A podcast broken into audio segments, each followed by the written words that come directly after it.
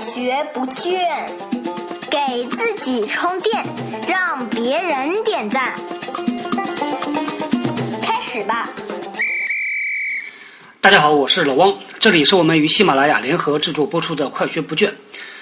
这一期来回答一位朋友的问题啊，飞科同学在喜马拉雅的评论区里边啊，他问，他说老汪啊，看你跳了不少次的槽，换了很多次工作，这个原因是什么？是不是因为升职加薪啊？咱们这一期就来和大家来说说我对于跳槽这件事的看法，我的这个跳槽观。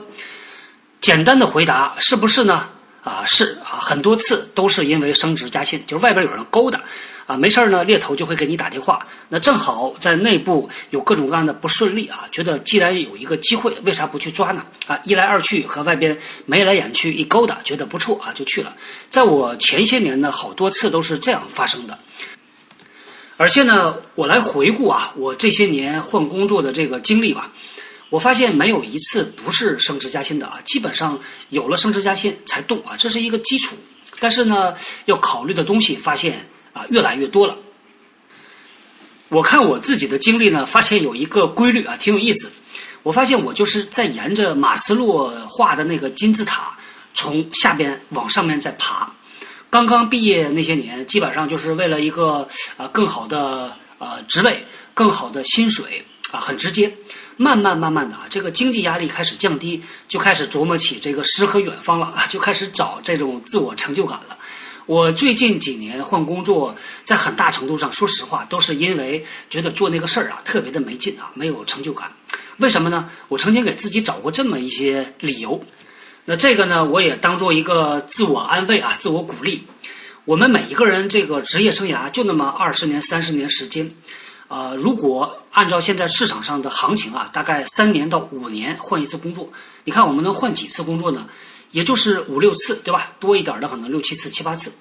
那咱们看两头啊，刚刚大学毕业还在定位啊，都是在入行，所以这个时候基本上可以忽略不计了。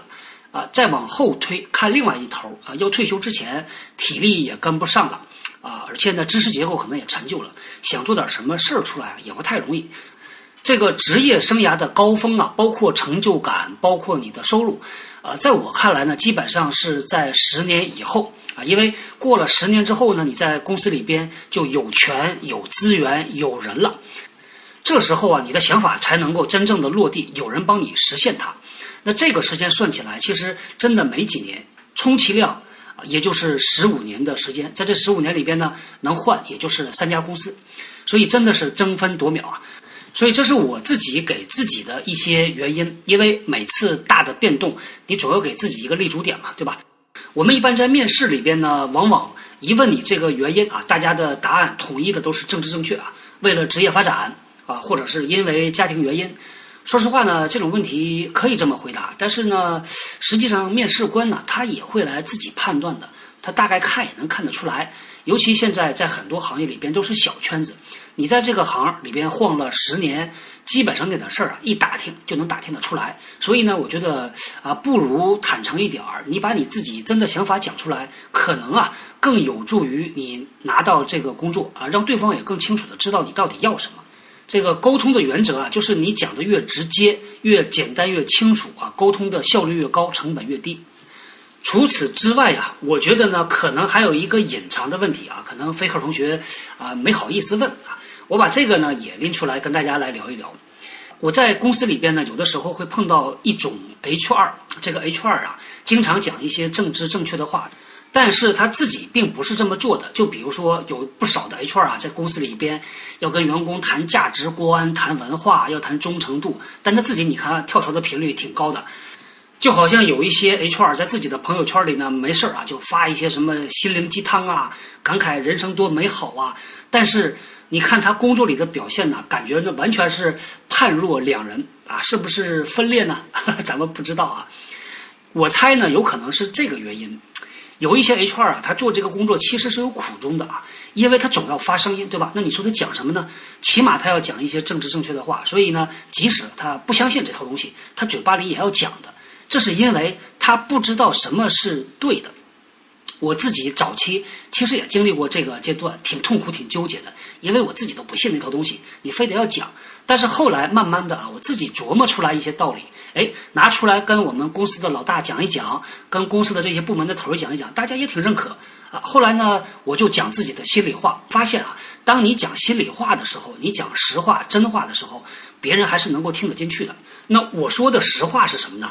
我经常跟同事讲，我说，其实公司不需要你在这干一辈子，也不需要你对这个公司有什么忠诚，需要的是什么呢？是需要你只要在这一天，你就把这一天的工作做好，而且做得漂漂亮亮的。到你要离开的时候，你不要给我来突然的休克法啊，说是马上明天老子就不干了，而是你给我们一个过渡期，提前讲清楚，把手头的事儿交接得漂漂亮亮，这就是专业，这已经很好很好了。我们不在乎天长地久，在乎的呢是你做这一天和尚，你就把这一天的钟你敲得响响亮亮的，你能够比周围的人做得更好，比你的同行做得更好，这就已经是优秀员工了。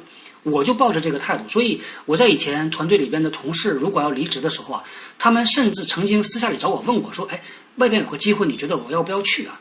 这个我觉得是一个最好的状态，因为大家很坦诚嘛，你不用藏着掖着，不用讲那些冠冕堂皇的大官话，那东西啊讲出来自己都不信啊，就更别提别人了。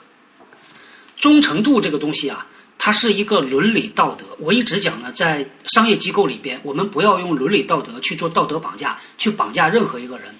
在商业机构啊，很简单，讲商业道德，讲专业度，这个就足以了。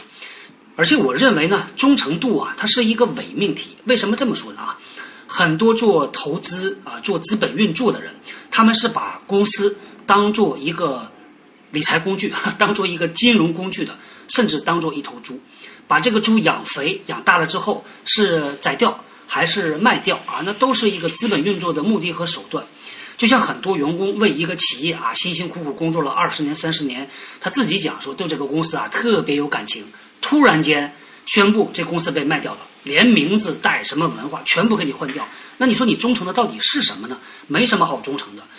我们所要忠诚的不是任何一个公司，也不是任何一个人，而是自己的职业品牌。如果我们现在这个职场上啊，每一个人都能够成为一个专业的人，这个市场一定会改观很大很大的。好，那回答了菲克尔同学的问题啊，这个我也是有感而发。关于这个问题啊，咱们就聊到这儿啊。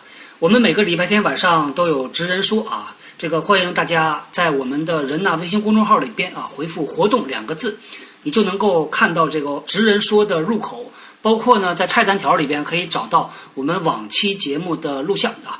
同时呢，提醒已经在我们直见 Hotline 上注册为师兄的朋友啊，可以申请加 V 师兄，这样呢能够让师弟啊更加方便的找到你。好，咱们今天呢就聊到这儿。我们后天接着聊，拜拜。